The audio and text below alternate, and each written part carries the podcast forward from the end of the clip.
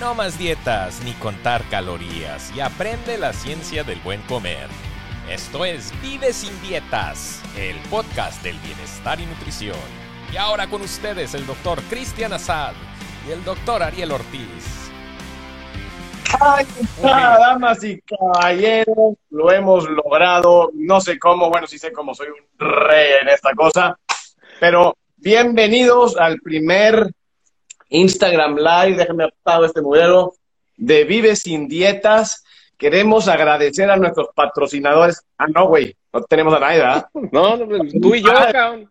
Somos los únicos que yo. patrocinamos. Ya, ya, ya llegará en un momento dado. Así que, gente, eh, bueno, aquí está el público conocedor que me conoce a mí. Aquí tienen al doctor Ariel Ortiz, cirujano bariatra, eh, papilor de noche, doctor de día. Así que eh, aquí, el, para, yo creo que muchos están viendo el podcast, ya lo anuncié. Yo soy cardiólogo intervencionista, él es cirujano bariatra y los dos eh, nos enfocamos bastante en lo que viene siendo el estilo de vida para, eh, bueno, mejorar la salud y, bueno, entre ellos síndrome metabólico, diabetes, etcétera. Así Me gusta que, mucho lo que, lo que pones en tu página que dice, haces cardiología preventiva, ¿no? Entonces, que realmente vas a necesitar patrocinadores porque en, en la cardiología intervencionista, pues hay lana, ¿no? Pero en, en prevenir la enfermedad, no sé dónde vas a vivir, compa. Ah, ya verás, compadre, ya voy a- luego sacamos nuestros productos aquí para el público conocedor, para el que le dé hueva a cocinar o cosas, ya veremos, o sea, ahora, mira, los bestias van a vivir por siempre. No, no, no, no, no es como que todo el mundo nos va a hacer caso ni nada. O sea, los que nos hagan caso, perfecto. Y los que no, pues bueno, como quiera caen como moscas. O sea, así que lo que único que estamos tratando de hacer es disminuir las moscas que están cayendo, ¿no?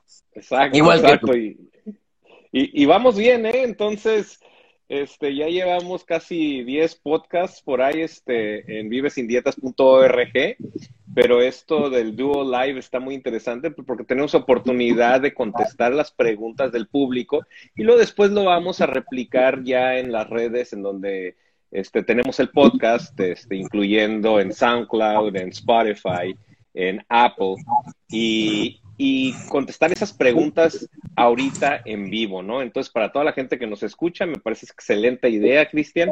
Eh, desde ahorita te digo, en estos 10 episodios ha sido muy agradable, nos la hemos pasado de reventón y lo más interesante es que a pesar de que nos la pasamos payaseando y agarrando cura, eh, hemos recibido muchos correos electrónicos y muchas comunicaciones vía social media de gente que les ha cambiado ya la vida, este, siguiendo estos pasitos pequeños que hemos recomendado, ¿no? Cambiado la vida en el sentido de que eran diabéticos y se les normalizó la sangre, eran hipertensos y se les normalizó la presión arterial.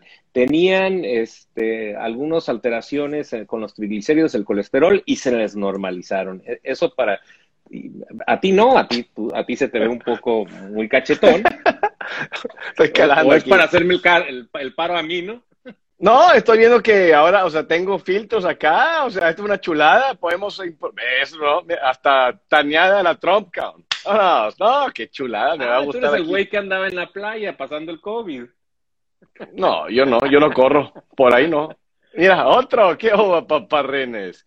Pero gente, a ver, entonces aquí eh, lo que termina pasando es que la gente nos manda preguntas y tenemos, yo aquí las pongo, claro. Si es una pregunta, eh, llevo cuatro meses, pues vamos a poner esta, creo que esta, esta es para ti. Entonces, tú la puedes ver, ¿verdad? Supongo Sí, que la puedes ver. A ver, pues, Sí, pues ve, compadre. Sí, cabrón, tú nomás medio hablas español, pero no lo leyes. Tuve bypass hace cinco años, llevo cuatro meses en keto, dos meses sin menstruación y no, hasta ahí, hasta ahí dice, no alcanzo a leer el resto. Bueno, déjame ver. Tuve bypass hace cinco años. Llevo cuatro meses en keto, dos meses sin menstruación. No es embarazo. ¿Qué puede ser?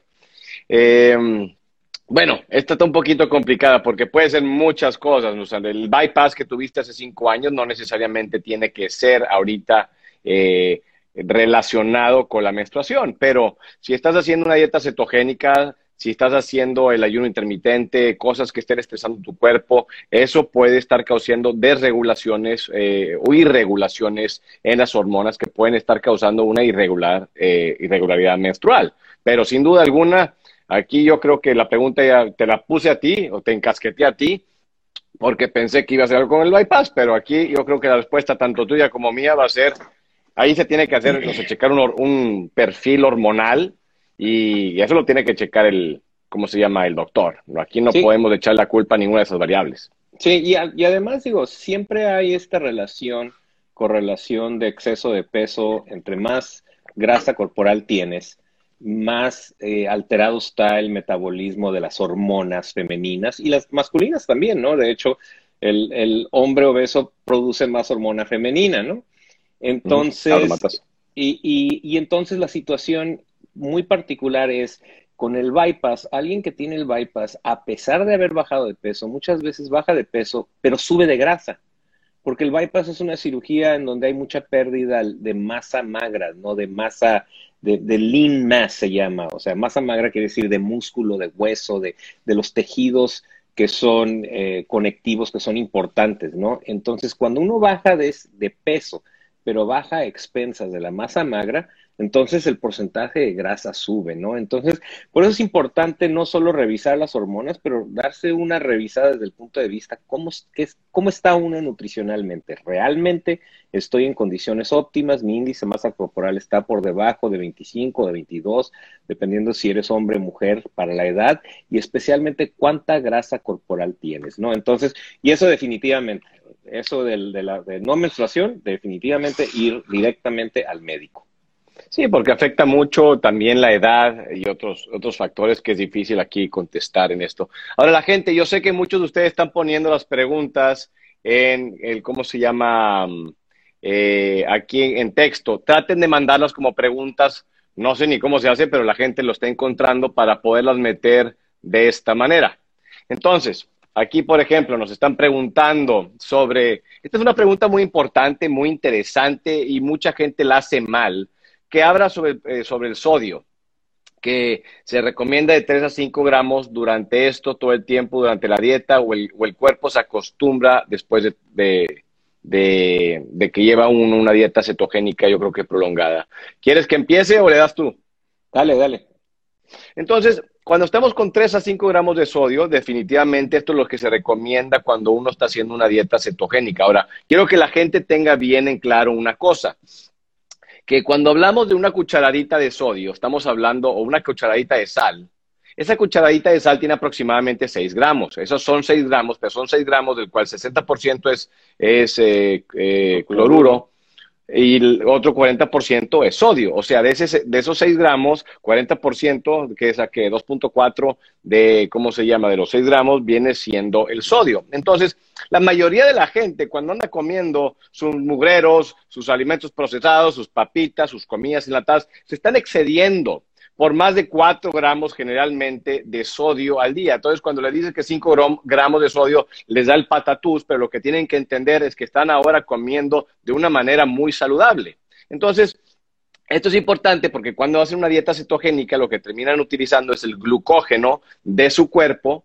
El glucógeno es la manera que la glucosa está adherida eh, o sea, el glucógeno es la manera que está guardado el la glucosa y el glucógeno está adherido a 3 o 4 gramos de, agua. Esta agua empieza a salir. El agua sale y se lleva el sodio de encuentro. Y si ustedes no lo están metiendo, les, pues, les, empiezan con problemas de electrolitos, de sodio, de magnesio, de potasio, y por eso es importante hacerlo. Ahora, a medida que pasa el tiempo y uno ya se acostumbra, la importancia de qué tanto sodio le andan metiendo ya cambia, porque el cuerpo se empieza a regular de una manera mucho más eficiente.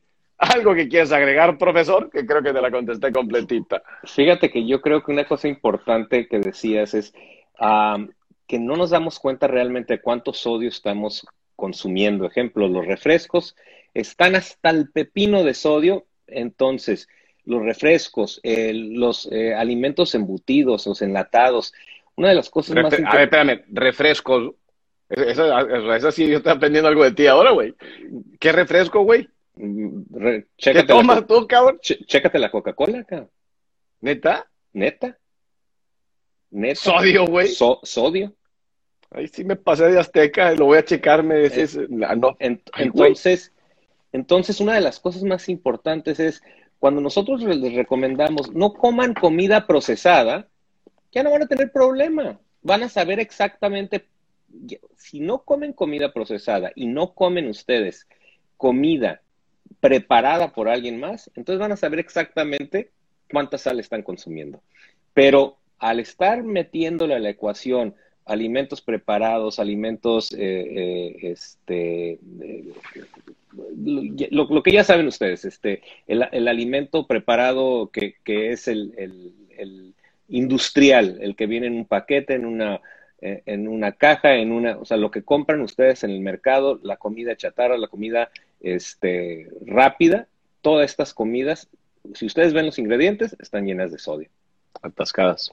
Interesante, mira, porque el agua mineral, digo, tiene 10 miligramos de sodio, absolutamente nada. O sea, que, o sea me sorprendería que, o sea, que tanto puede tener una coca. Ya me, ya me, ya me hiciste de dudar, pero. Pues, fíjate que es, es, es la, la, la, cuestión que, desde el punto de vista, vamos a llamarle eh, eh, cultural, se nos hace fácil podernos consumir dos litros de refresco y decir que, que, que no tiene efecto a mí cuando me dicen eso, yo no me lo creía, güey. Y, y, más y más gente me lo empezó a decir. Es impresionante que se zambutan dos litros de coca. O sea, y luego, no, estoy a toda madre, estoy saludable.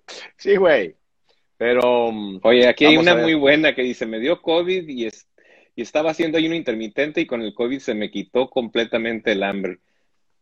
Eh, sería interesante preguntarle si perdió este el, el, el gusto, bueno, ¿no? es que bueno, pero espérate, pero primero, o sea, le dio COVID y estaba haciendo el ayuno intermitente, se le quitó el hambre, se le pudo haber quitado el hambre porque con el ayuno intermitente como quiera se te disminuye el hambre claro. y el COVID tampoco tienes ganas de absolutamente más que ni madres, güey. Entonces, ahora, si pones los dos juntos, o sea, yo no conozco un paciente con COVID que diga, tengo hambre. Es más, se les quita el apetito y con la comida del hospital, pues menos, güey.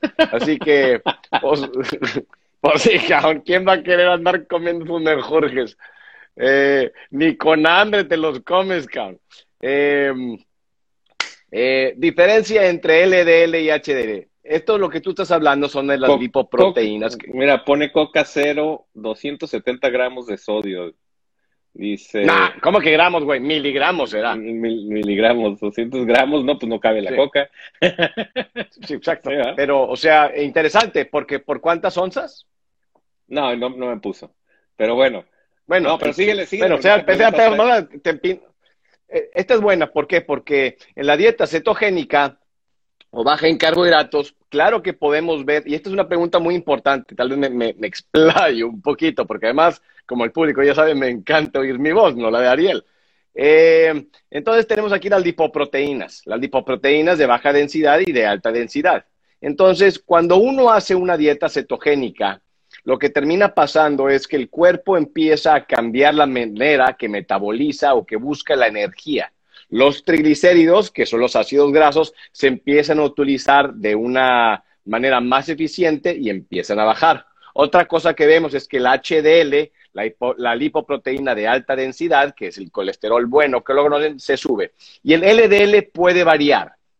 En algunas personas se queda estable, en otras se baja y en otras, si se pasan de azteca con las grasas que están comiendo y con la manera que están comiendo, se sube. Pero aquí una cosa muy importante de entender en lo que viene siendo las lipoproteínas es que hay diferentes patrones. O sea, que uh -huh. si estamos enfocándonos en la proteína, la LDL, la, la lipoproteína de baja densidad, puede ser de patrón A o patrón B. ¿Qué quiere decir? Vamos a decir que por cuestión de números, ustedes tienen 50 eh, miligramos de colesterol acá y 50 miligramos acá. Pero acá ustedes tienen 50 en el patrón A en cuatro pelotas. Acá ustedes lo tienen en 100 pelotas, o sea, en partículas bien pequeñitas. Y lo que se ha estudiado es que las partículas pequeñas son las que causan la aterosclerosis y son las que son más problemáticas. No quiere decir que la otra manera no cause problemas, pero lo que sí se ve es que el patrón B es más peligroso y el otro no necesariamente lo es, dependiendo de otros marcadores que tenga el individuo flotando y cómo esté en sus laboratorios. Em, Fíjate que algo que depende también el laboratorio, porque hay mucho laboratorio que aún no hace esos patrones, ¿no? Y no, aún no hace las distinciones. Y una de las cosas más importantes es correlacional. Yo no trato laboratorios, yo trato gente, ¿no? Entonces yo le digo a la gente, a ver, fumas, te malpasas, no duermes bien, eres hipertenso, tus triglicéridos están altos, pero tienes muy buen colesterol y luego ya resulta que toman medicamento para el colesterol. Entonces le digo, te vas a morir bien medicado, pero todo estás a morir. Entonces...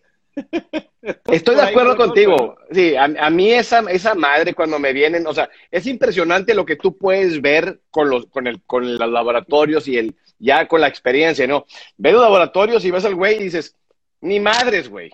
Ni madres. Entonces ya te diste cuenta que está hasta el cogote de fenofibrato, de lobasa, de estatinas, y por eso se ven con madres los laboratorios. O sea, los no, y como quiera aún así se la andan pellizcando con los triglicéridos elevados y el, y el HDL. Y el, entonces, es interesante ver cuando yo veo esto y les puedo decir, nada, tú estás en medicamento, estás haciendo de esto, esto, esto y esto, y, claro. y dicho y hecho. O también me toca de repente, me llega un paciente y a esto te lo juro que me ha pasado gracias al podcast y gracias a los TikToks que hago de payaso. Súper interesante porque veo los laboratorios y veo a la persona y digo, espérame, aquí algo no cuaja, porque tus triglicéridos están en 80, tu HDL está en 55, 60 y tu LDL está en 100. O sea, algo estás haciendo que está bien y que me dicen, los he estado escuchando en Vive Sin Dietas y he escuchado su podcast y cambié mi estilo de vida desde hace un mes. Y ya perdí tanto, tanto y tanto. Y cuando vienen con laboratorios, ¡toma! O sea, es, es impresionante eh, lo, que, lo que encontramos en, en eh, nomás viendo esto. Y es, es pues, digo, se siente bonito, ¿no? Que, que, la gente ya esté cambiando con el puro podcast. Fíjate que, hay una película. Dime, pero acá hay una, una pregunta para ti. Ah, ¿qué, eh, opinan, ¿qué opinión me dan sobre las cirugías bariátricas? Fíjate que, obvio, aquí puedo decir, vénganse todos para acá y vamos a operarnos, pero la realidad es que eh, la razón por hacer este podcast es porque nos estamos dando cuenta que hay un montón de ruido en este ambiente en donde todo el mundo tiene una opinión sobre lo que es bueno y lo, que es malo, ¿no? Tan es así que ni siquiera los científicos nos ponemos de acuerdo qué es lo bueno, qué es lo malo tres cosas, o más, bien, si podría eh, hacer una síntesis de lo que está sucediendo, un buen porcentaje de la población tiene enfermedad metabólica. Y la única cosa que realmente te va a revertir la enfermedad metabólica es reducir tu ingesta de carbohidratos, eh, reducir tu ingesta, punto, eh, haciendo ayuno intermitente o, haciendo cirugía. son, las tres cosas que fundamentalmente te van a cambiar tu estatus metabólico de una manera que pudiera ser permanente. Entonces, cuando alguien me pregunta, ¿las cirugías son buenas? Bueno, hay un montón de cosas que tienen un efecto, ¿no? pues sí, güey, te han de comer. Pues sí, para mí son muy buenas porque pues opero 10 pacientes al día y uno más me cae, me cae muy bien, ¿no? Pero tenemos que empezar de lo básico. ¿Qué es lo que está haciendo el individuo? Primero, es más, compártele al público para que nomás haya una, una cuajada de cuántas cirugías llevas ya o cuántas, 25 mil o cuántas me habías dicho. 23 mil cirugías. Sí, 23 mil cirugías. Operamos 7 a 10 cirugías al día, de lunes a viernes.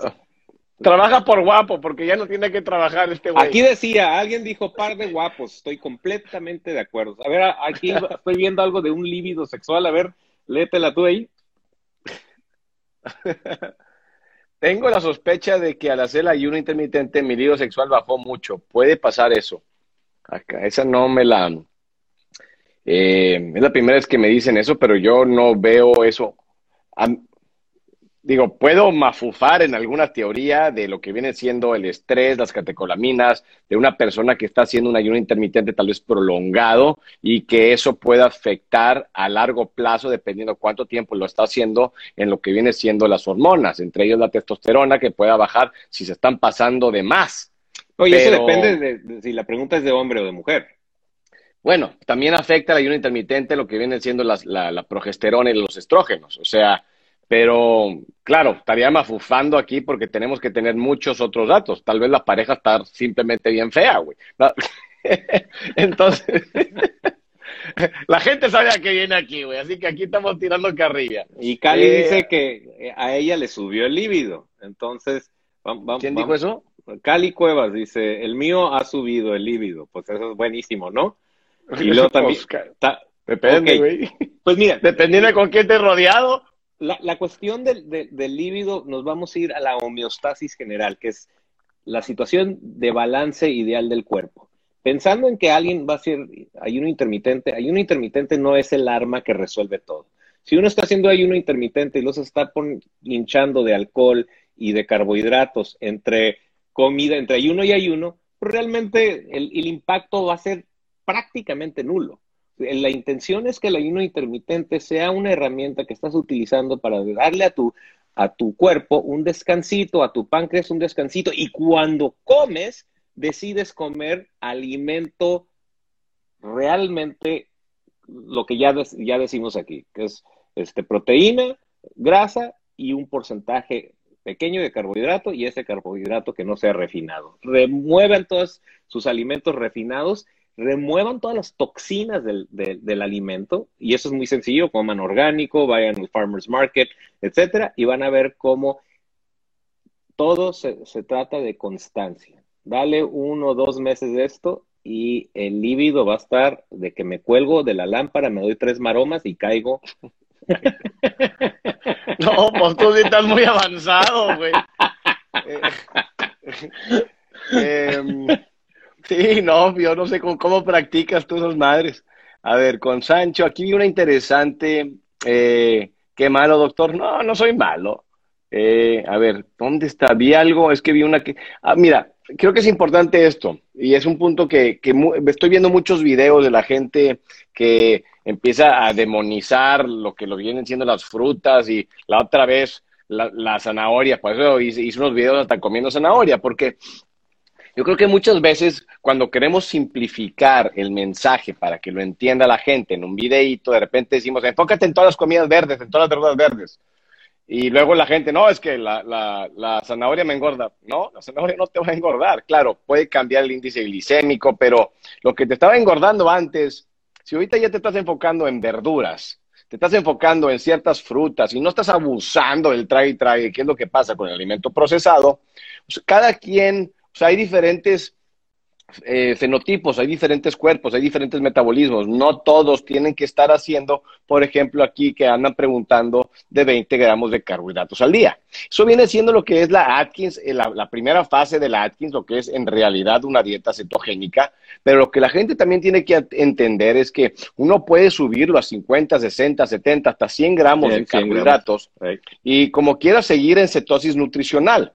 Pero depende del individuo. Si lo agarra uno con síndrome metabólico y se empina 100 gramos, no me importa si vienen de manzanas o de lo que tú quieras, ese vato no va a estar en una cetosis nutricional y tal vez vaya a batallar un poquito más en recuperar la, sensibilidad a la insulina. No quiere decir que no pueda pasar, no quiere decir que la única manera, pero hay que tomar como fundamento lo que dijo la Asociación de Diabetes Americana, que la mejor manera o la manera que tiene mayor evidencia de mejorar la diabetes tipo 2 es una dieta baja en carbohidratos. No quiere decir que el carbohidrato sea malo. El problema es que cuando uno habla de carbohidratos, también hablamos de cereal, de granola, de papitas, de palomitas, de mucho carbohidrato simple que eleva la glucosa sumamente rápido, causando picos de insulina y eso es el problema. Entonces quiero que la gente entienda que hay de carbohidrato a carbohidrato, así como hay de LDL a LDL, hay de colesterol a colesterol. Claro, claro. Mira, voy a, agárrate una, y yo me agarro una. Dice, hola doctor, me voy a hacer la gastric sleep. ¿Puedo hacer keto con eso? Sí, puedes hacer keto con lo que quieras siempre este, ayuno intermitente, keto, pero la keto, de nuevo, lo acaba de explicar el doctor, doctor Assad. No se trata, si tú quieres estar en ketosis, quiere decir que estás restringiendo tus carbohidratos 20 gramos o menos y realmente estás produciendo ketonas. Eso se llama ketosis.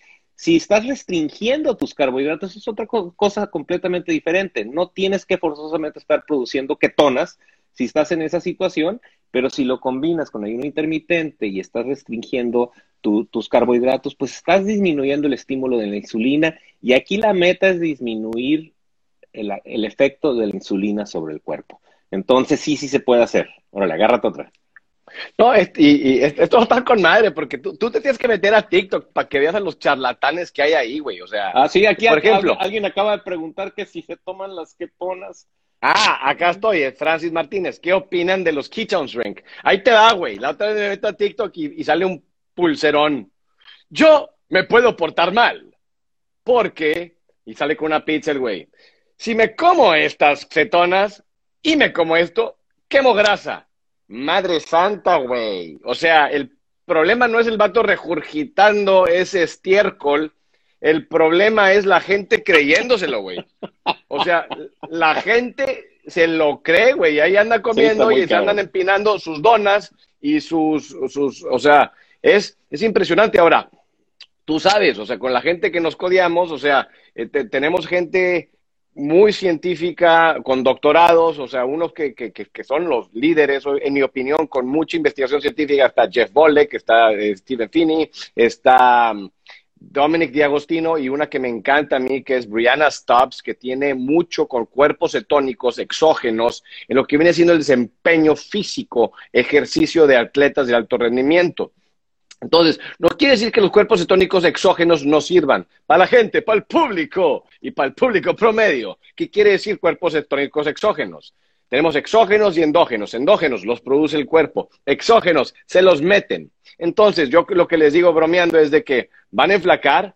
Sí, claro que van a enflacar y se lo meten. Porque son tan caros que no van a tener lana para comer, cabrón. Van a enflacar la cartera, Exactamente. Entonces, ahora, para los atletas, uno tiene que cambiar su cuerpo, su mitocondria, su metabolismo, sus células, su mensaje en el cuerpo, para que el cuerpo sepa qué hacer con el cuerpo cetónico.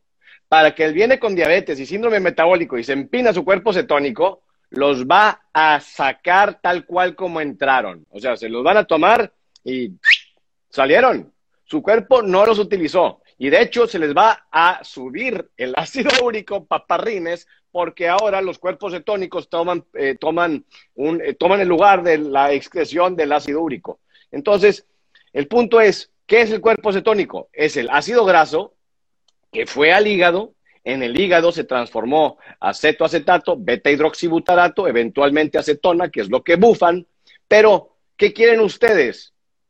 usar la energía de los cuerpos cetónicos que ustedes están produciendo, todos los que se metieron. No anden gastando lana en ese mugrero. Te toca, paparrín. Oye, y entonces es posible que el metabolismo se ponga lento haciendo ayuno. Todo lo contrario, el ayuno intermitente del que recomendamos de 24, 36 horas, 18, 12 horas, aumenta ya está comprobado que aumenta el metabolismo de una persona, no lo disminuye. Entonces, eso es una falacia. Entonces, cuando alguien está preguntando eso, obviamente están haciendo algo mal. El ayuno no va a curar nada.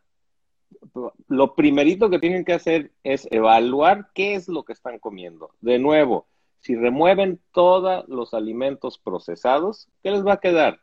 Tres macronutrientes, las proteínas, las grasas y los azúcares. Y los azúcares que uno entiende como azúcares no son azúcares, se llaman carbohidratos.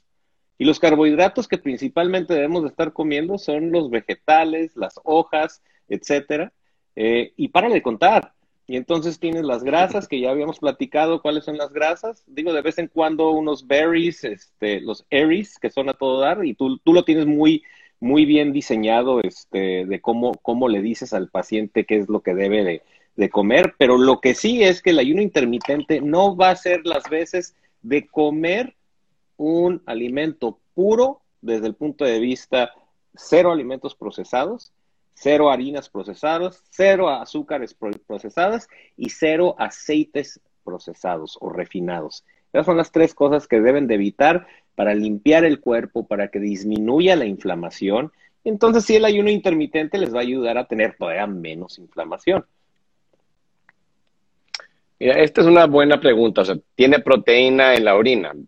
Digo, simplemente aquí lo que está pasando es que las nefronas, o sea, las partes eh, eh, histopato, eh, histo, histológicas o microscópicas de lo que viene siendo el hígado, que es donde se filtra pues, la sangre, sí, el riñón, eh, se están dañando. Y si tú me estás diciendo que, tienes proteína, mi primer, o sea, hay muchas causas. Hay síndrome nefróticos, síndrome nefríticos, más que nada el nefrótico, pero en este caso, en la situación, en el contexto que estamos hablando, probablemente tú tienes, y, tienes diabetes. Y la diabetes lo que termina haciendo es dañando la nefrona y eso lo que termina causando es proteína en la orina. Entonces, para, ¿qué puedes hacer para la proteína en la orina? Tienes que revertir o tienes que poner en remisión o tienes que disminuir lo que te está causando que tu azúcar esté tan descontrolada. Ahora, estoy haciendo aquí, estoy asumiendo que eso es el problema, pero en el contexto en el cual estamos hablando y la razón por la cual me sigues, probablemente tienes síndrome metabólico, lo cual voy a asumir que tienes diabetes, lo cual se me hace que va por ahí. Me siento como doctor House con tanta, con tanto assumption. Pero, pero, exactamente, nomás te falta coger. Oye, este, pero para la persona que, que, puso ese mensaje, eso es importantísimo irse a revisar, ¿no? Porque hay muchas razones por las cuales uno puede tener eh, eh, proteína en la orina, incluyendo enfermedades autoinmunes, lesiones, hipertensión. Entonces, lo primerito es ir a ver cuál es la causa. Y si la causa es síndrome metabólico, entonces normalmente la gran mayoría de los médicos que yo conozco a nivel global te van a dar medicamentos para bajarte el azúcar. Y te van a dar medicamentos o te van a dar insulina. Y lo, y, lo más difícil de entender aquí es que hemos encontrado que esos medicamentos jamás te van a curar, jamás te van a revertir la enfermedad. ¿Qué es lo que tienen que hacer? Concentrarse en la nutrición. Si le dejas de echar azúcar al cuerpo, pues no va a tener suficiente cuerpo para que se te suba el azúcar. Que, eso salió ahorita, güey, y, te lo juro que, o sea, no es de que yo esté en contra de los medicamentos, pero lo que sí estoy en contra y me resumba es que los médicos tengan un orgasmo, güey, literalmente cuando les enseñan un medicamento que hace lo mismo que el estilo de vida puede hacer. ¿Y a qué me refiero? Eh, o sea, esto, los, los sodium glucose eh, transport inhibitors que acaban de presentarse en la, Asociación Europea de Cardiología, ¿qué es lo que hace este medicamento? Básicamente hace que el paciente orine la glucosa, O sea, que no la tenga flotando, por ende, ¿qué es lo que se ha visto?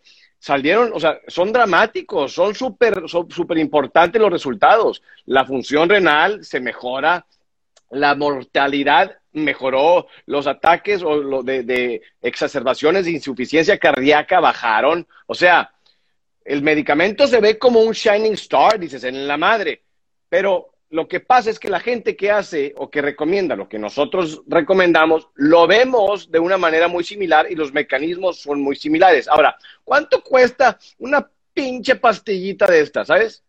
20 dólares. O sea, chúpate una cada día, son 600 dólares al mes. Ahora. Bueno, pero ah, la aseguranza paga, ¿no? Sean peras o manzanas, güey, no todos tienen seguro. Y aunque sea, la, o sea, la aseguranza paga Ahora, ¿cuántos millones de diabéticos hay en Estados Unidos? ¿Son 100 millones o más? Ya, ni sé. O sea, eh, está, es, es, como que... Fíjate, la, la pregunta, 10% supuestamente la población de Estados Unidos es diabética, pero 9 de cada 10 tienen síndrome metabólico. Entonces, la, y 52% de la población en un estudio de adultos dice que entre prediabéticos y diabéticos en la población adulta en Estados Unidos. El caso es que todo mundo tenemos peligro, en, o sea, todos vivimos en este mismo ambiente eh, eh, nacional, en, este estilo de vida nacional, en donde nos movemos menos, comemos más, consumimos más líquidos con carbohidratos, eh, consumimos más carbohidratos, consumimos, consumimos más toxinas, pocos se van a liberar de esto, al menos de que tengan una situación perfecta en donde ese estilo de vida, más aparte algunos detalles genéticos. La gran mayoría de la gente, si 52% con métodos convencionales tiene prediabetes o diabetes, entonces podemos sospechar de que hasta 8 de cada 10 personas pueden estar predispuestos a tener diabetes desde un punto de vista cronológico en algún momento en la vida. Y una vez que les dé, no se les va a quitar. Ahora, con medicamento es como tratar la infección bus contempra con Tylenol. Tú tienes una infección, tengo temperatura, le das Tylenol, el niño se le quitó la temperatura, ya lo curamos, pero trae las anginas así llenas de natas, de fibrina, de pus, pero ya le quitaste la fiebre. Es lo mismo que haces con la diabetes, le bajas el azúcar, ah, ya tiene 80 de azúcar, ya lo curamos. No, el problema no es el azúcar, esa no, no, no es la causa, ese es el síntoma. El problema es la insulina. Entonces, habría que ver cómo funciona ese medicamento con la insulina, número uno. Número dos, habría que ver qué efectos secundarios a largo plazo tiene tomar un medicamento que te está haciendo algo así.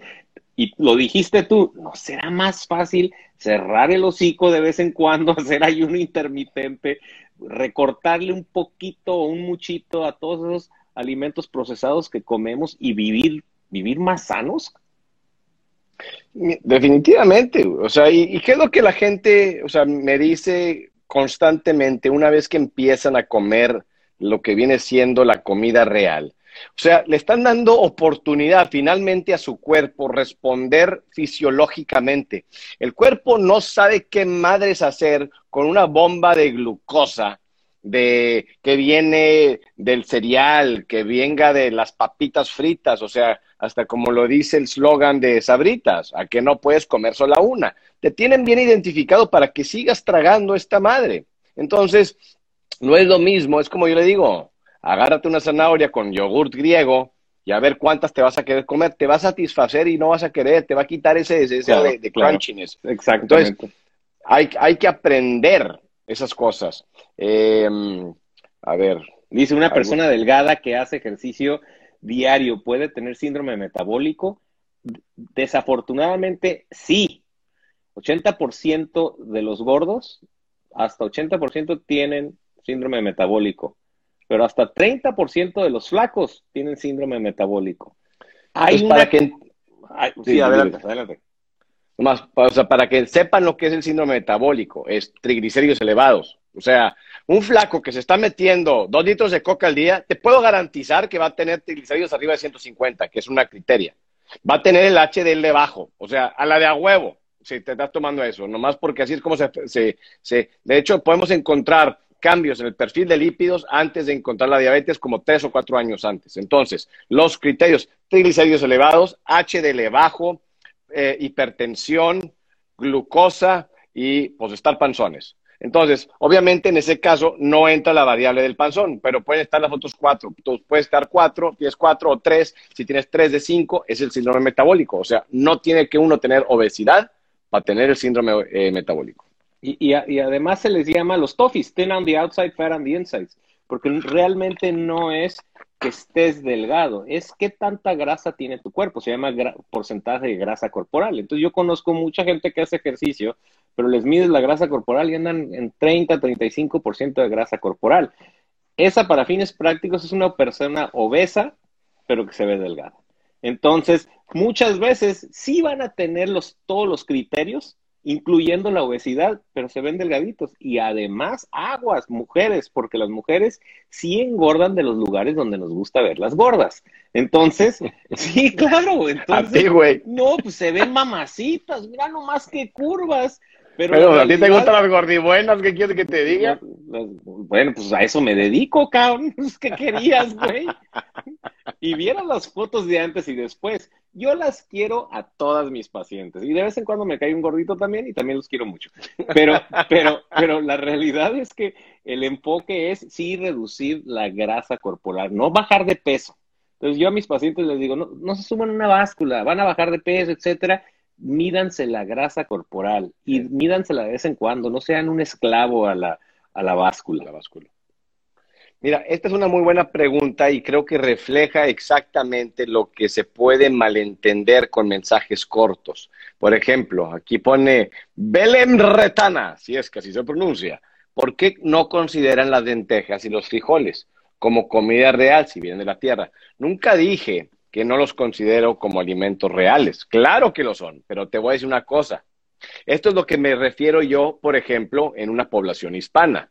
Si viene mi paciente, yo lo primero que hago con mis pacientes hispanos aquí en McAllen les pregunto, quiero identificar cuáles son las comidas que son problemáticas que dejen de comer, que dejen de tragar.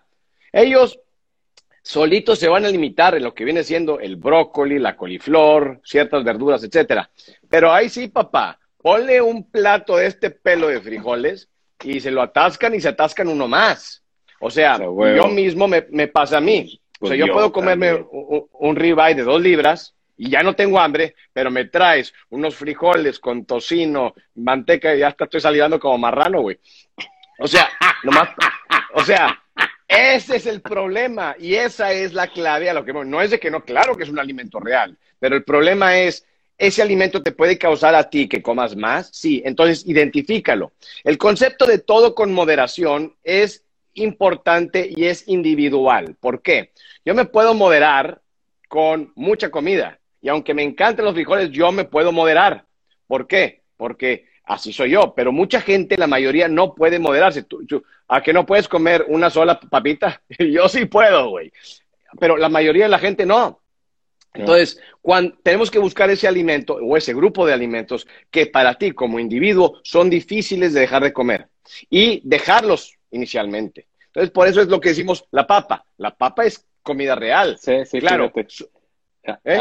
A, mí, este, o sea, creo que donde resuena más con la gente que, que, que se identifica es cuando platicamos nuestra historia. Entonces, como mexicano, arroz, frijoles, tortillas, papas y pan. O sea, pues eso es lo que más comemos como mexicanos, pero cuando tienes cero herencia de diabetes y empiezas a verte que sigues ganando peso, sigues subiéndote la presión, se te sigue alterando el azúcar y va para arriba y los triglicéridos van para arriba y el colesterol malo va para arriba, entonces algo está mal porque yo no tenía esa herencia.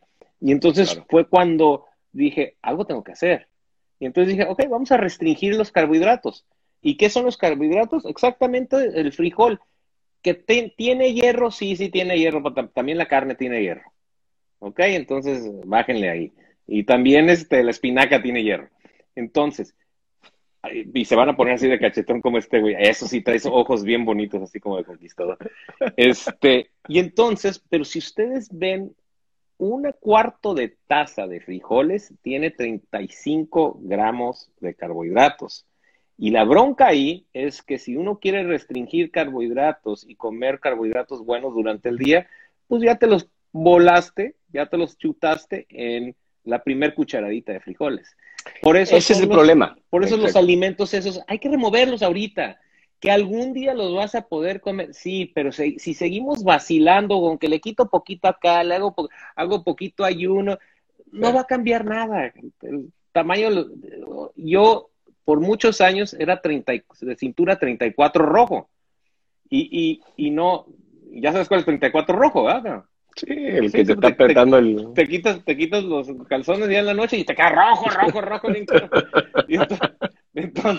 y no fue hasta que cambié eso y bajé 30 libras. Y se supone que yo no tenía sobrepeso, ¿no? Entonces, sí hay que tomar esas determinaciones de decir, sí, son saludables las lentejas, pero por el momento, háganos caso.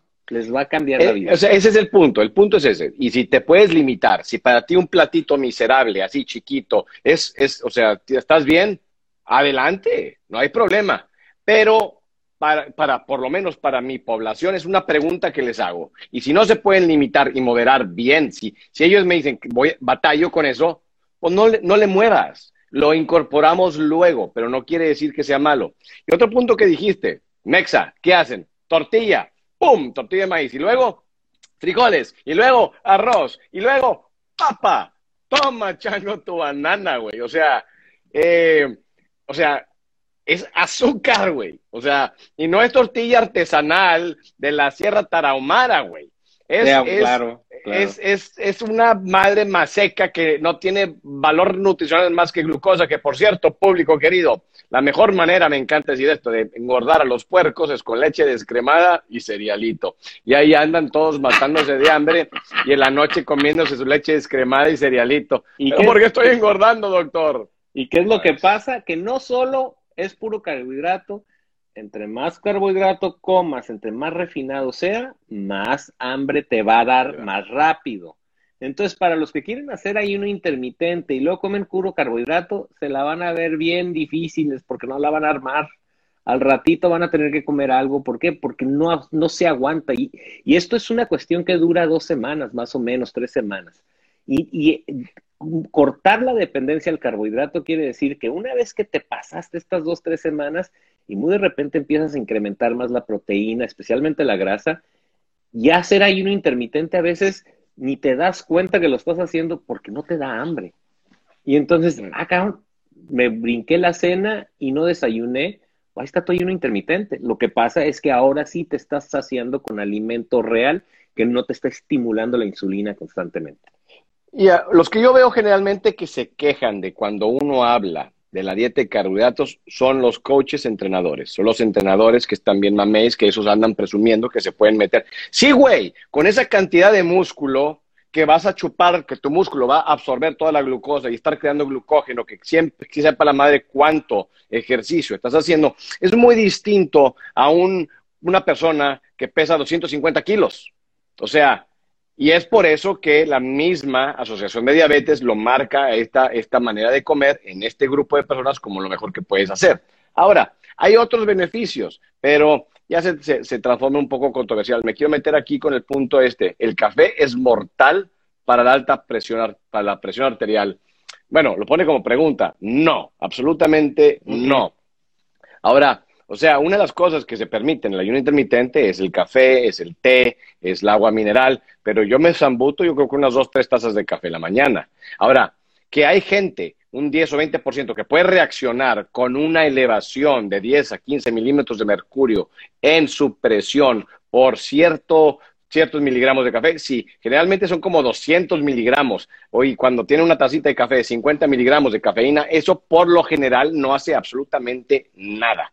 Entonces, eh, hay que, es, todo depende del, individuo y de la dosis que se estén zambutiendo. Y, otra cosa eh, con el café, el café tiene 10 beneficios grabados, 10 beneficios conocidos desde el punto de vista salud.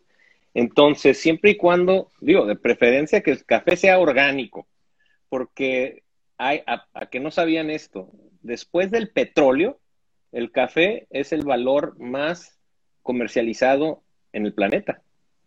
El, café es el segundo valor o value, este, este, bien que es comercializado en el planeta. ¿Qué quiere decir? Que está lleno de pesticidas, herbicidas, fungicidas, fertilizantes químicos, etcétera, y viene de todas partes, ¿no? Entonces, si pueden tomar café orgánico, mejor. Y el café orgánico lo encuentran en todas partes, especialmente en México, lo venden en Costco, dice Mexican Coffee Organic, ¿no? Y dos, tiene los beneficios siempre y cuando no le empiecen a echar todas las porquerías de los dulces y los sabores artificiales y todas las cosas que van a sus este, cafeterías locales, a, las áreas de donde les hacen sus lates con sabor y entonces ya le dieron en la torre al, les voy a decir como decía, les dieron en la madre a los beneficios del café. Sí, bueno, típico Starbucks, ¿no? Que, que, pides tu cafecito y te dan una madre este pelo con fácil eh, hasta te puedes exceder hasta 300 gramos de carbohidratos en, una, en un centón con todo el azúcar que le meten y su whipped cream y sus malteadas, o sea, es una cosa desagradable, o sea, la otra vez vi uno así que son de los más grandes, hasta creo que tenía como 2.200 calorías. Fue hace tiempo, probablemente ya lo cambiaron, pero la gente no sabe, cree que va por un cafecito y se terminan metiendo las calorías de un, de un día en un, en un centón. Claro, oye, esto me gusta. Es verdad que estudiar medicina es mucho sacrificio y, que no hay tiempo para nada. Sí, sí, es verdad. Quiero estudiar medicina, pone. Yo, te voy a decir una cosa, güey. Si yo regreso el tiempo y volvemos a 1997 y me encuentro, me doy una pinche cachetada de padrastro cocaíno, güey. Yo no lo haría. Sé qué estás haciendo, cabrón. No, Digo, yo no lo volvería a hacer. Pues mira, para mí es un así es como a mí se me hace que hay habemos médicos que nos tocó estar en la época correcta, en el lugar correcto y a mí me tocó ser muy bendecido en poder ayudar a tanta gente con algo que me gusta hacer y que se me facilita hacer. Entonces, que ha sido difícil, sí. Que bueno, es, es muy, es muy injusto también, especialmente con, para nosotros es muy injusto. Eh, la medicina es mal pagada, es muy matada, eh, el médico siempre tiene la culpa, O sea, ¿cómo es en, en México? Este, si el paciente se salvó, gracias a Dios. Eh, el paciente no se salvó, pinche médico pendejo. Entonces, no, hay, no hay uno, no hay Sí, otro. ¿no? Sí, es que así es. Entonces, Así es. O sea, son, son muchas cosas que por eso digo, o sea, o sea, está con madre. Tú y yo ahorita ya, donde estamos ahorita, digo, está, con madre. O sea, estamos bien, ok, perfecto. Pero el problema es que, o sea, para yo llegar acá fueron 17 años de entrenamiento, güey. sí, O sea, eh, son muchas cosas y, y me vine a Estados Unidos, yo me quería venir a Estados Unidos, pero nada te garantiza que te vayan a aceptar acá después Claro. de todos tus, o sea, entonces, eh, por eso digo, soy sinceramente, ahora, para meterte en medicina, tienes que, o sea, yo cuando me preguntan eso es, primero, siéntate, cierra los ojos, medita por 20, 30 minutos y pregúntate, ¿hay algo que pueda ser distinto? ¿Hay otra cosa que me llame la atención? ¿Hay otra cosa que me guste más que esto o igual? el Si la TikTok. respuesta es sí, sácate. Bueno, el TikTok lo puedo hacer ahorita todavía, güey. De eso, eso me- yo, yo me voy para telenovelas, güey. Yo, No, yo te van a- los- yo te me largo, yo, pronto, yo voy a agarrar mi TV show y el que quiera, por favor, pregúntale a Televisa, Univisión, a lo que quieran. Yo ya voy a poner mi canalito, el doctor Cacahuate. Cuando quieras te invito, perro. Pero, no, güey, esta, esta madre... eh, es más, güey, te puedo garantizar una cosa. Si tú y yo tenemos un show en la tele una vez a la semana con invitados especiales, nutriólogos y otros doctores que ayuden la nutrición, puta, te puedo asegurar que curamos o ayudamos a miles de personas al mes en todo Latinoamérica. No Claro. tengo la más pálida duda. ¿Por qué? Por lo que yo estoy viendo con una recomendación tan simple en TikTok de, güey, come bien, pero es que creí que estaba comiendo bien. No estás comiendo, güey, bien, Claro. estás comiendo mal. O sea, fácilmente el impacto sería... ¡ah! Sí Comparado- patrocinadores, papá. Y, y bueno, pues sí, pero los- lo- ahí las compañías, pues ¿quiénes van a ser? Porque las compañías de los, Me vale medica- madre, o sea, los yo- de los medicamentos son las que realmente se benefician, este, porque hasta ahorita no ha habido O una sola patrocina persona. Bachoco, güey, o los claro. huevos, o gallinas, o los, los farmers, o, o sea, la No, comida net real. Va- no, no vamos a andar promocionando cagada, vamos a andar promocionando comida buena, papá. Vamos a tener que O sea- poner nu- nuestro, nuestra granja y nuestro restaurante. Por cierto, preguntan aquí, este, bueno, ¿qué pasó con la gastritis y el ayuno? Me pone alguien, pues primero trátate la gastritis, la gastritis no es natural tenerla y la gastritis generalmente es contagiosa, es como una enfermedad parasitaria. Si uno la tiene, hay una variedad de gastritis que es infecciosa, se llama Helicobacter pylori, y si tú la tienes, con todo- toda seguridad tu pareja la puede tener y tu familia la puede tener, entonces hay que tratar a toda la familia. Y entonces puedes hacer el ayuno intermitente sin tener problema, pero no es normal tener gastritis, entonces hay que tratarse la gastritis, ¿no? Este, luego, mucha gente pregunta sobre los tiempos de ayuno intermitente. A mí, en lo personal, a mí me gusta un día no desayunar, el día siguiente no desayunar ni comer, y el tercer día hacer tres comidas en el día.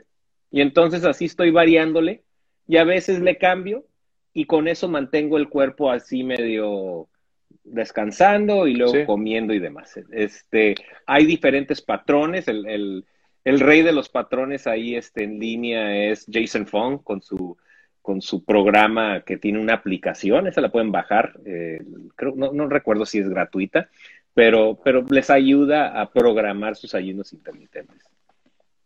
Que, al final de cuentas que necesites una aplicación para ayuno intermitente. Nomás no comas de la mañana o no cenes, güey. O sea, me da risa la gente, es que necesito una aplicación. No, güey. Nomás Mira, no comas de la mañana oye, o no cenes, punto. Eh, esta me gusta. How do you reverse insulin resistance? Nada más que el problema va a ser, ¿le contestamos en inglés o en español? Pues aviéntale en inglés, güey. Pues Ok, qué. eh, ahí te va. Insulin resistance is the key factor of why we're doing this. This is the reason why Vive Sin Dietas exists. Insulin resistance is the main problem. It's the, yeah, yeah, baby, it's the killer. the presence. Voy a tener que ponerme filtros, cabrón. Ya no, ya, ya, ya valió mal. A ver, vamos a ver dónde están los filtros. No, pues no sé, me tengo que poner los lentes, güey. Ay, güey. Entonces, resistencia a la insulina es exactamente lo que estamos tratando de cambiar. Y un buen porcentaje de la población tiene resistencia a la insulina. El problema es que como nadie se prueba la insulina, nadie sabemos que la tenemos. Y nos esperamos hasta tener diabetes o que se nos suba el azúcar o que se nos suban los triglicéridos. Como decía el doctor Assad, que primero empiezas con unos patrones alteraditos de colesterol, a lo mejor se te empieza a subir la presión, se te, se suben los triglicéridos y después terminas culminando con diabetes. Y de nuevo, entre más profunda la enfermedad, más difícil revertirla. Entonces, insulin resistance, y la única manera de revertir la resistencia a la insulina es dejar el páncreas descansar. Ahora contesta una, porque yo necesito que buscar el filtro. Este, hígado graso, paparrines, que le hacen mucho esa pregunta. Bueno, el hígado graso, ¿qué es lo que termina pasando? Yo, bueno, el hígado graso termina siendo básicamente la acumulación. Está cañón. Falta la música. Es la acumulación de básicamente el carbohidrato transformándose eventualmente en glucógeno y triglicérido en el hígado. Entonces, hay una cosa que es muy común que la gente cree que el jugo de fruta es saludable. El jugo de fruta básicamente viene siendo una bomba de fructosa. Es, o sea, una cosa es la fruta deliciosa, como Dios les dio a entender. Entonces, la comen, tiene que pasar, tiene que digerirse y se va liberando poco a poco el valor nutricional. Pero vienen los genios que dicen, no, hay que hacer juicing aquí y hay que hacer nuestra dieta de juicing y nomás van a comer, eh, tomar jugos de frutas por una semana para detoxicarme. Madre santa, cabrón. O sea, eh, mejor para intoxicarte porque con el puro jugo de fruta pueden causar hígado graso de la misma manera que si andan de chupetones chupando, alcohol. Chupando alcohol, exactamente. Entonces, y eso luego está relacionado con la resistencia a la insulina, el hígado graso y otros problemones. Entonces, ¿qué es lo que le dan a los niños en muchas partes, por el amor de Dios? Madre santa, güey. Jugo de naranja, la jugo de naranja.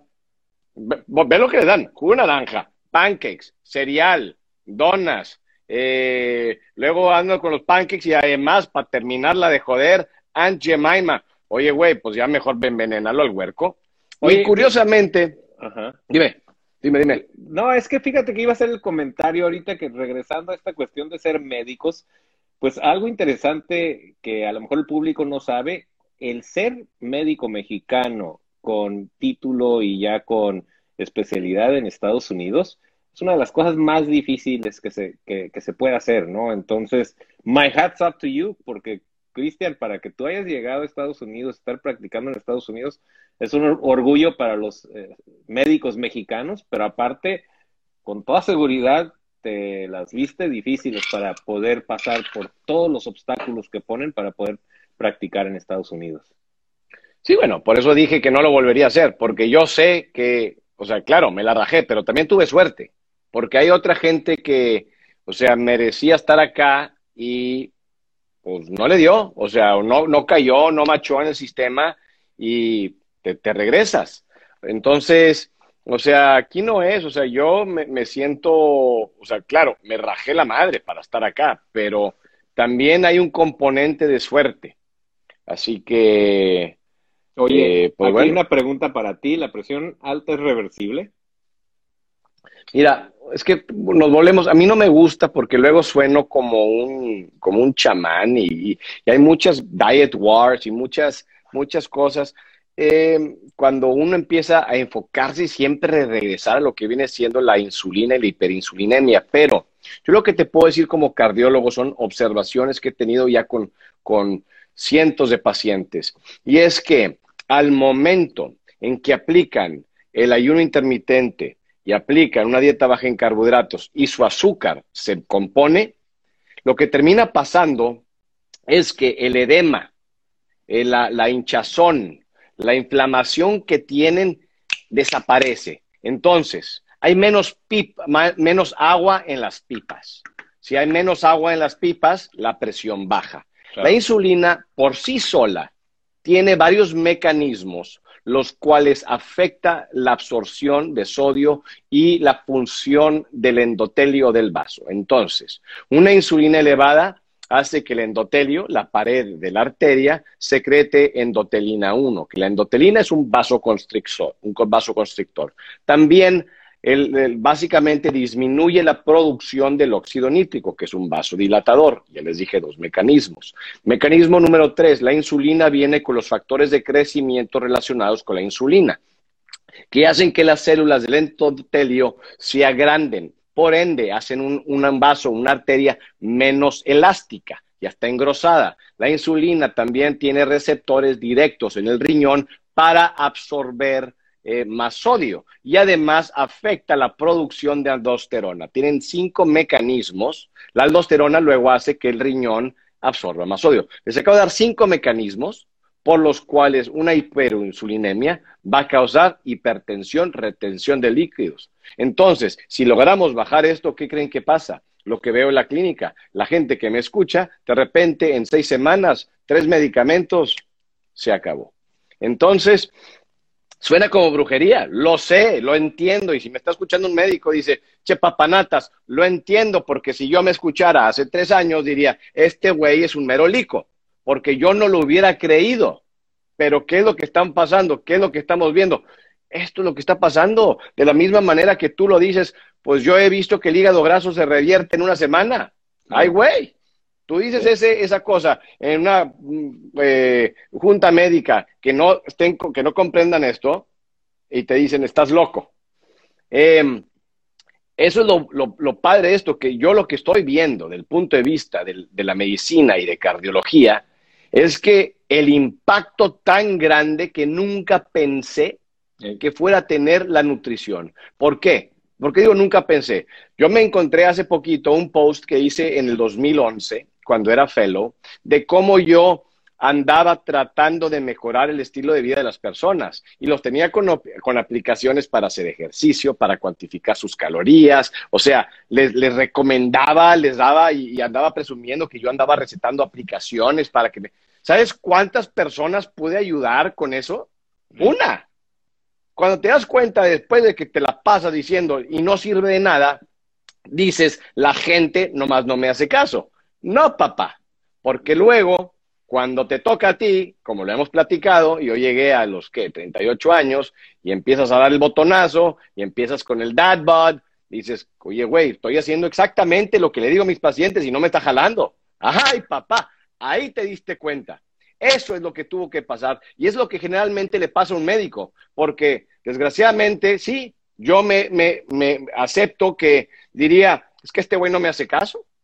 O sea, no está siguiendo mis recomendaciones. Que resulta que sí las estaba siguiendo porque yo mismo las estaba siguiendo y estaba engordando. Pero, pero fíjate cómo tú tuviste este momento de surmenage, así de, de, una, de, de una revelación, y luego después lo hiciste para ti, cambió tu vida, bajaste de peso, cambiaste todos tus biomarcadores y después lo empezaste a aplicar. Y ahorita somos un par de merolicos en, en, en, este, en línea y constantemente nos están llegando correos electrónicos de gente, doctor, se me revirtió mi azúcar, doctor, se me revirtió la presión. Entonces, por fin le dimos al clavo. Y curiosamente, esto podría ser la noticia más nueva, más importante que el mundo conoce desde un punto de vista de salud. Y no hay una resistencia del mundo médico y el mundo científico para adoptar esto como tratamiento. Oye, te voy a decir un gran problema. Por cierto, preguntan aquí, yo le pregunté a un médico bariatra del ayuno intermitente y dice que eso no sirve. No, el que no sirve es el médico que fuiste a consultar. Cambia de médico. Ve con el doctor Ortiz, porque el otro es un puñetón. No, güey. No, no, no, no, es que te, es lo que digo, actualícense, cabrón. O sea, no manches. o sea, y no saben lo que es el ayuno. Porque esto es lo que les digo. Dile a ese médico bariatra que te dijo que es malo la siguiente frase. Doctor, ¿sabe qué? Yo no tengo hambre en la mañana y no desayuno. No pasa nada, hija mía. Eso es el ayuno intermitente, por el amor de Dios. ¿Sabe qué, doctor? Yo no hago el yo no me gusta cenar. Bueno, eso es el ayuno intermitente. ¿Qué pasa con todos los chamacos? O sea, todos los niños ahorita, los, los, me, hice, un, hice un TikTok de eso, un, quinceañero, supuse, que me que vive con sus papás, que los papás le dicen que, que estaba en el ayuno intermitente. Digo, mire, vamos a hacer, vamos a sumirla a la house, que soy, que soy buenísimo para esa madre. Eh, y entonces eh, dije, tienes 15 años, probablemente te la pasas jugando Fortnite la pinche noche, te desvelaste y luego te levantas a las 10, 11 de la mañana. Entonces no desayunaste, güey. Y en tu casa tus jefes siguen trabajando. Entonces tú te levantaste a las 11 de la mañana, comiste a las 11 o a las 12 y luego en tu casa siguieron comiendo, hicieron la cena y cenaron a las 8 de la, a las 8 de la noche. Entonces, básicamente, tú aplicaste el ayuno intermitente porque comiste de 12 a 8 de la noche o de 11 a 8 de la noche. Eso es el ayuno intermitente. Pero el problema es que decirlo es tabú. El, como es como el decir una dieta cetogénica. Te vas a morir porque te va a dar una, una cetoacidosis diabética. No, güey, no jala de esa manera. Entonces, eh, es, y te voy a decir una cosa. hay un poquito de ciencia detrás de esta madre, no tienen que estudiar un poquito pero, eh, Te voy a decir un problema ahorita que yo estoy viendo mucho en lo que viene siendo la comunidad low carbera. Y es una cosa que a mí me da un poquito ya hasta de miedo decir low carb, porque es que ahora resulta que low carb y dieta cetogénica cura todo, güey. O sea, eh, hay que tener un, hay que tener, o sea, un filtro cuando decimos ciertas cosas y hay que tener cuidado, y más cuando somos médicos. Entonces, em, que tiene muchos beneficios, sí, que tiene muchos beneficios en una, en una población en particular, pero esto no quiere decir que el atleta de alto rendimiento tenga que a la de a huevo hacer este tipo de dieta. Y entonces, eso creo que es también muy importante en que nosotros lo pongamos, que no estamos diciendo que this is it, no, nosotros nos enfocamos en una cosa, coman comida real, coman comida verdadera y varía dependiendo de lo que quiere lograr el individuo. Yo en mi caso ahorita, por ejemplo, quiero aumentar músculo. Qué bueno, papá, esa chulada. Entonces, yo ahorita estoy haciendo algo que antes no hacía. Me estoy enfocando en los gramos de carbohidratos, digo, de, de proteína. Entonces, estoy tratando de comer dos gramos por kilogramo de proteína, que es una barbaridad.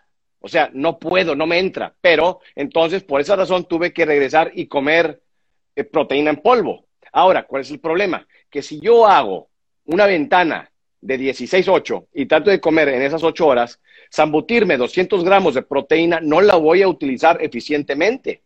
Entonces tengo que tal vez prolongar o abrir un poquito más esa ventana para tener de perdido dos horas entre cada una de esa ingesta de tantos gramos de proteína, porque si no, nomás se va a transformar en urea, dependiendo del individuo. Entonces, cambia la cosa, cambia la masacuata. Oye, por, por cierto, aquí me dice un, un día un médico, ya se me quedó, un día un médico me dijo que si me miraba bien por fuera, mis laboratorios no importaban. A mí se me hace que el médico le estaba tirando la onda.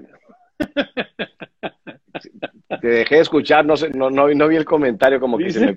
que, que un día un médico me dijo que si me miraba bien por fuera, que mis laboratorios no importaban. Me imagino que se miraba tan bien por fuera que mareó al doctor. No, no, no. Yo creo que lo que, lo que quiso decir era que si se ve saludable por fuera, pues está saludable por dentro. Pero eso es una mentira, no, necesariamente. Y lo, lo, sabemos, puede estar podrido por dentro pero no quiere decir que la, que dijo el comentario lo esté, pero no, nada te garantiza que porque estés bien por fuera, estés saludable por dentro. Em, esta es una pregunta interesante. ¿Se puede hacer el ayuno en personas con hipoglicemia? Primero que nada, yo creo que la única hipoglicemia preocupante que conozco es la de un insulinoma. El cuerpo, cuando alguien tiene una glucosa baja, ¿por qué es?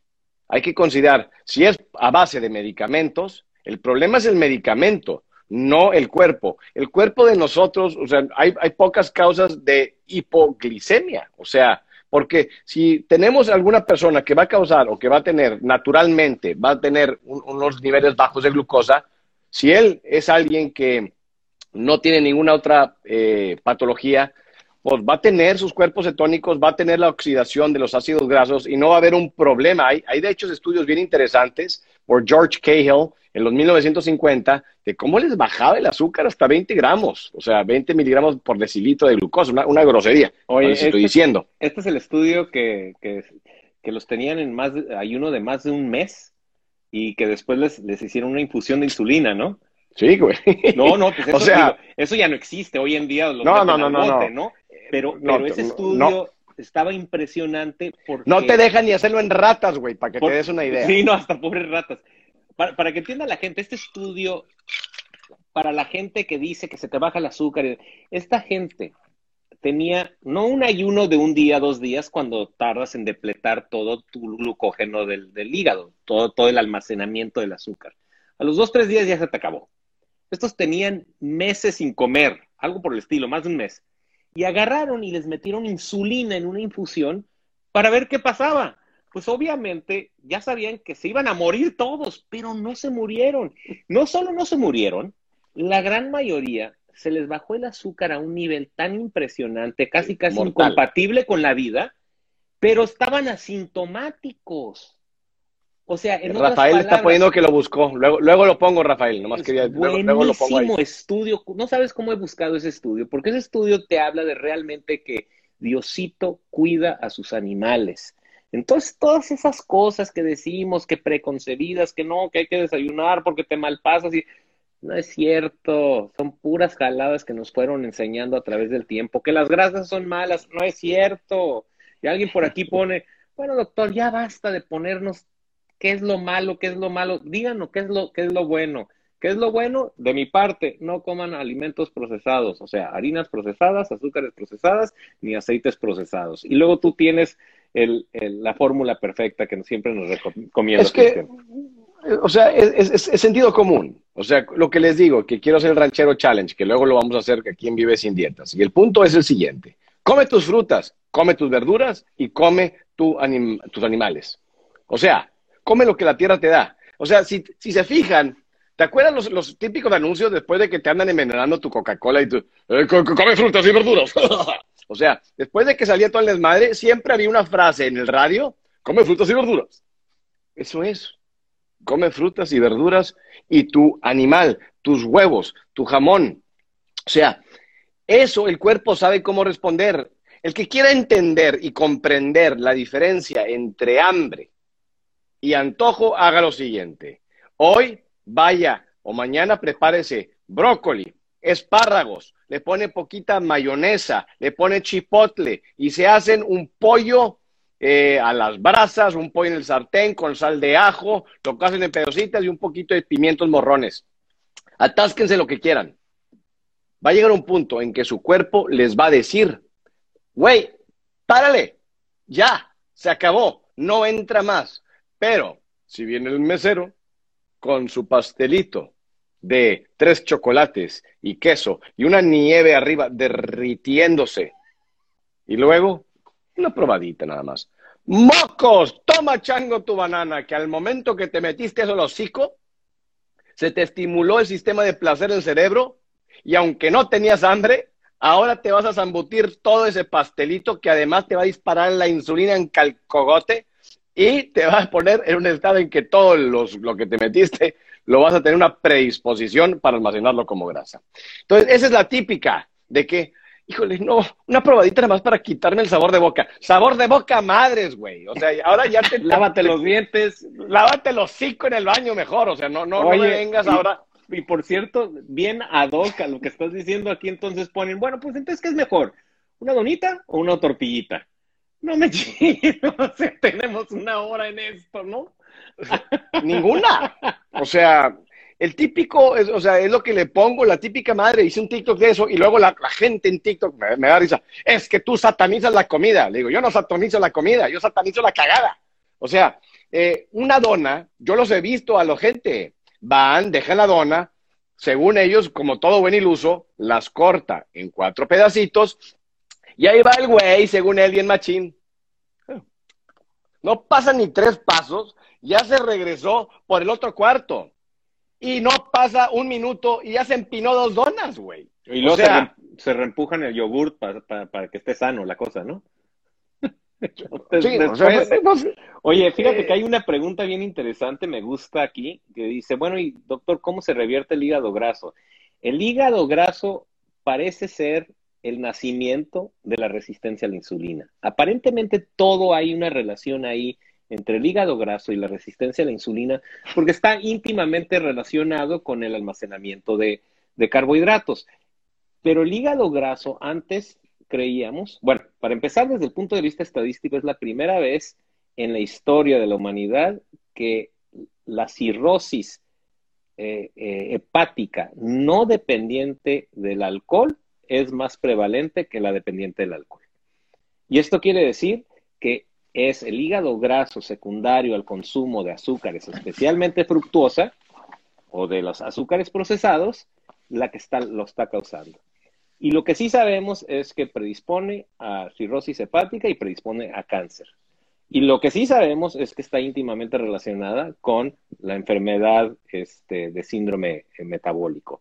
Lo que no sabíamos, y eso yo ya lo he comprobado, porque a mí me ha tocado operar pacientes que tenían un hígado graso una semana antes en una resonancia magnética, en una tomografía, y el día que los opero, siete días después de ponerlos en una dieta restringida en carbohidratos este, y bajan de peso, el hígado está limpio, el hígado está normal. Y esto no soy el único que lo, que lo ha visto y hay muchos estudios que lo comprueban. De hecho, todos nuestros pacientes antes de cirugía los ponemos en esta dieta. Tenemos, creo que 10.300 pacientes, presenté algo en Low Carb USA, de cómo el efecto es no solo pérdida de peso en dos a tres semanas, sino limpia el hígado, lo deja libre de hígado graso y aparte tiene un efecto en los eh, biomarcadores como el triglicéridos, el colesterol, la presión arterial, el azúcar en, eh, este, en la sangre. Todo eso se revierte en dos a tres semanas. ¿Cómo? Así como les venimos diciendo. Sí, o se le está diciendo al cuerpo, güey, en vez de usar glucosa, usa la grasa que tienes por todas partes. Y la manera que le dices eso es con el ayuno intermitente y bajando los carbohidratos. Que vuelvo lo mismo. No quiere decir que todo el mundo tenga que bajar los carbohidratos, pero si quieres lograr lo que viene siendo la flexibilidad metabólica, que es como si ustedes tienen una camioneta y andan con su pick-up aquí mamalona, pero ahora quieren usar diésel en vez de gasolina, le tienen que poner el tanque de diésel, porque si le meten el diésel a su tanque normal, se lo van a tronar, o sea, el, el motor no va a saber ni qué hacer con esa madre, que es lo que pasa inicialmente con esto tiene que modificar su cuerpo de la misma manera que se modifica una troca con el tanque de diésel. Así que es lo que pasa. Dejarás de ser de Monterrey, güey. ¿Por qué, güey? ¿Qué dije ahora? La troca, sí, la troca, ponle, gasolina. Y no, güey, si oyeras cómo hablan aquí en McAllen, ya te meto la... la madre, güey. Aquí, hay un comentario que dice que los dos somos bellos. Hay una que quiero, hay una que quiero que ver no, No, esta, está muy buena, que los dos somos bellos, y entonces yo estoy completamente de acuerdo. 100%, güey. 100% de acuerdo. Siempre me lo dicen, que quieres que te diga, güey. Pero, pero gracias por recordármelo, como le digo al público, güey. Muchas gracias, pinche bola vanidosos. Eh, ahora, eh, aquí el sano delicioso. Ah, este está peor que yo, güey solito se pone sano, delicioso. Mira que me voy a poner así yo en TikTok. Mira, dice, ya sé, pero el granjero saca su maíz y lo hace tortillas, no está procesado. Madres que el granjero anda con un molcajete, con su, consígueme un granjero que en realidad, ahora, si en realidad estamos hablando de ese tipo de tortilla, te puedo garantizar que el índice glicémico va a ser muy distinto a la, una, una tortilla de maseca que está pulverizada con casi cero valor, nutricional. Una tortilla hecha artesanal tiene el maíz, o sea, la consistencia es completamente distinta. Estaría cool si tú consigues, o alguien aquí consigue, la, otra vez me topé una, o sea, no sé qué sea, que era como que maíz azul, alguna madre, no sé qué tan bueno sea, pero el punto es el siguiente. Me da mucha curiosidad cómo es que con un monitor de glucosa constante afectaría la tortilla típica pedorra, contra una tortilla artesanal. Claro, va a ser más cara la artesanal y luego te van a sacar vara. Y como le digo, es que me dicen, es que doctor, comer, comer saludable sale caro. Ni madres, güey. Comer barato sale caro. Porque la cosa que tiene más valor en esta vida, que es tu cuerpo y mente, te la estás jodiendo con el alimento chatarra y el, el, mugrero. Así que, pero eso sí, el carrito le pasa un scratch y ahí andan chupándole de que se, no se le quite la manchita y la madre. y su cuerpo se anda cayendo a cachos y les vale madre, güey. Pero eso sí, ahí andan en Black Friday peleándose por una televisión con, una pata turuleca, güey. no mames. Oye, ya andamos eh, sobre el tiempo, pero a mí me parece que vamos a ver. ¿Cuánto es que, me sorprende que no me haya cortado TikTok? Digo, que no me haya cortado Instagram. La otra vez a los 45 minutos, ¿cuánto llevamos? Eh, pues empezamos a las 6.10, más o menos. Una Corazones que no veo. Una hora. 6.10. Mira, tal vez porque ya tengo más seguidores, ya me dejó seguirle. ¡Qué chido! Ya soy, yo soy, soy distinguido, güey. Muy bien. Así que, así que. Voy a tener pero bueno. que, replicar esto en, en ah, para que todo el público conocedor me sigan a mí también. exacto, pues, pues, pues, bueno, pues saca tu, tu, cosa en TikTok también, güey. A mí esto creció por TikTok, de hecho. Probablemente mucha de la gente que está acá es, es por TikTok. Entonces, eh, no, Marisol, no te preocupes. Este, entonces, para la gente, este TikTok, digo este TikTok, este Instagram que acabamos de hacer, lo va, es un podcast. O sea, se, ahora se va a transformar, lo vamos a subir a nuestro a nuestra plataforma. Estamos en YouTube, estamos en Spotify, estamos en iTunes, estamos en todas partes. Entonces, esto se va a subir al, al podcast eh, próximamente cuando aquí el doctor Ortiz se digne a subirlo, porque de hecho estábamos, estaba medio ocupado el güey, pero él es el que modifica todo esto. Así que, pero no se preocupen el que llegó tarde. Gracias, doctor Cacahuate, dicen. ya te digo, es que tengo al doctor Cacahuate, al Sancho, eh, doña Cleto, Shakiro. Te mandé el video de Shakiro, estás con madre. Eh, así que ahí estoy haciendo mi. Doctor mi Cacahuate. Doctor Cacahuate. Así es. TikTok. Perfecto. Pues, amigo, ya tenemos sobre. ¿Cuál es el canal de YouTube? Vivesindietas.org. Vivesindietas.org. y ahí nos pueden encontrar a través de vivesindietas.org en todos los medios sociales, en donde estamos también ligados, pero también en nuestros medios sociales, el doctor Azar, el doctor Ortiz, tenemos nuestros medios sociales y siempre estamos dispuestos a contestarle las preguntas, pero dejen sus preguntas en los medios sociales, ¿no? Porque esa va a ser la temática de nuestros próximos series. Me gustó este eh, Instagram Duo Live. Podemos hacerlo cada vez en cuando. porque hay, hay, muy buena interacción y este hay buen seguimiento. Tenemos doscientas y tantas gentes viendo ahorita y muy probablemente estemos en los decenas de miles este, una vez que lo tengamos este, arriba al aire, ¿no? Entonces, síganos en todos los medios sociales, eh, dejen sus preguntas y recuerden, sí, eh, vivesindietas.org y eh, si tienen alguna pregunta, ahí nos la ponen y con gusto la contestamos. Bueno, Público conocedor, ha sido un placer. Y bestias volátiles, que aquí no creo que haya ninguna bestia porque son pocos, pero en TikTok abundan. Así que, bueno, Arielito, ahí la dejamos para que siga y te mande esta madre, ¿ok? Venga, Cristian. Un abrazo a todos. Gracias. Vale, saludos. Bye. Y esto fue tu podcast, Vive sin dietas.